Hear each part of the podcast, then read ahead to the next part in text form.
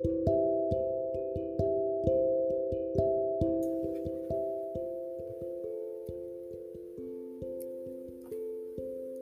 んにちは、寺田花美です。日曜の午後、いかがお過ごしですか？今日も自作のエッセイを読ませていただきます。最後まで聞いていただけると嬉しいです。今日のエッセイは子供の頃の思い出です。タイトルあの日のスピーカー。小学4年生の参観日の出来事。詳細は忘れてしまったのだけど母が放送室を占拠した。笑い話になっているけれど本人は思い出したくもないらしい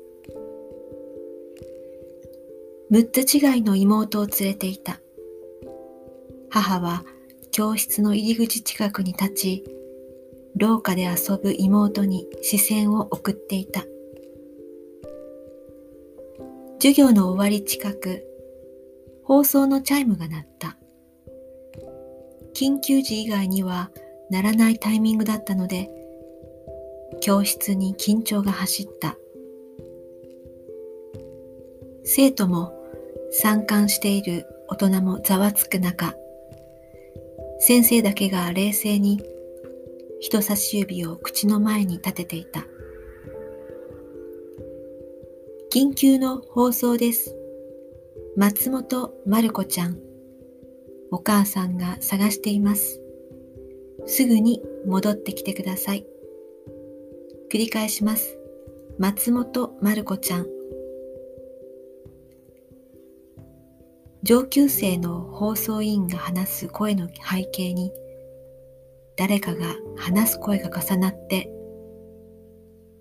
やがてマイクを取り合うような様子が聞こえてきた。いいから、ちょっと貸して。よっちゃん、お母さんよ。よっちゃん、聞こえる？お母さんよ。立ち止まって、それから振り返るの。わかるわね。振り返ったら、そのまま歩いてきて、建物の中に入ってきて、教室や廊下があるところよ。よっちゃん、聞こえてる？そこまでで放送終了のチャイムが鳴った。ものすごい音量だった。シーンと静まり返る教室内で私は黒板の上のスピーカーを見つめていた。隣の男子がぼそっと声をかけてきた。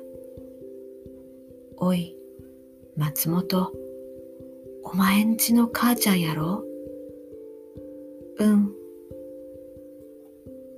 再び教室内がざわついた。先生が授業を終えることを告げて、私は先生に呼ばれて教室を出た。記憶はここまで。恥ずかしくはなかったことだけ覚えている。校舎に向かってとことこ歩く小さな女の子を職員さんが見つけてくださって無事に済んだ。職員さんによるとはじめは校舎とは逆の方向に歩いていたらしく、母の振り返ってってはっと立ち止まって方向転換したとのことだった。校庭のその向こうにはプールがあって、そのすぐ向こうには山があった。つまり山の上に立つ田舎の学校で門や塀がなく人気も少ないのだった母の話では教室の様子に夢中になりかけ慌てて廊下を見た時妹の姿が消えていたとのことだった4つもある校舎を走り回ったが見つけられなかった。続いて、室内競技場や行動や大小の工程を探すよりも放送をかけてもらった方が早いと思ったらしい。小学6年生の形式的な放送では小さな子供の関心を引くことはできないと感じて衝動的ではあったけれど母なりの最適解だった。ほんのちょっとなのよ。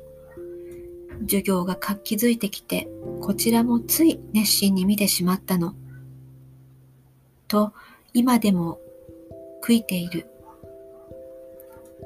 放送委員とはいえあの時間になぜ放送をかけることができたのか。あの時の自分の感情はどんなものだったのかさっぱり覚えていない。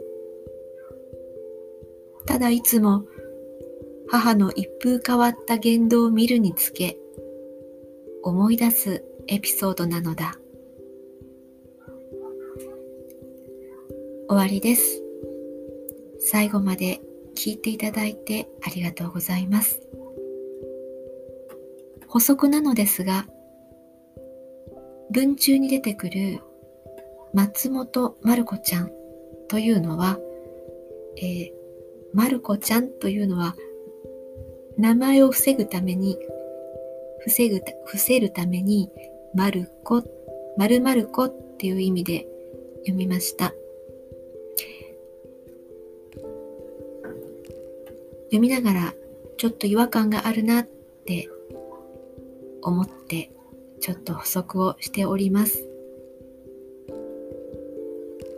皆さんは子供の時の思い出たくさんあると思いますけども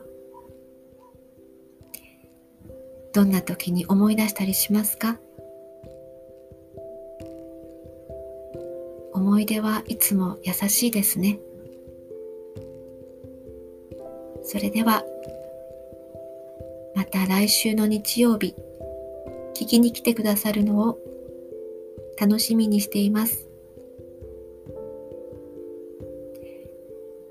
寺田花見でした。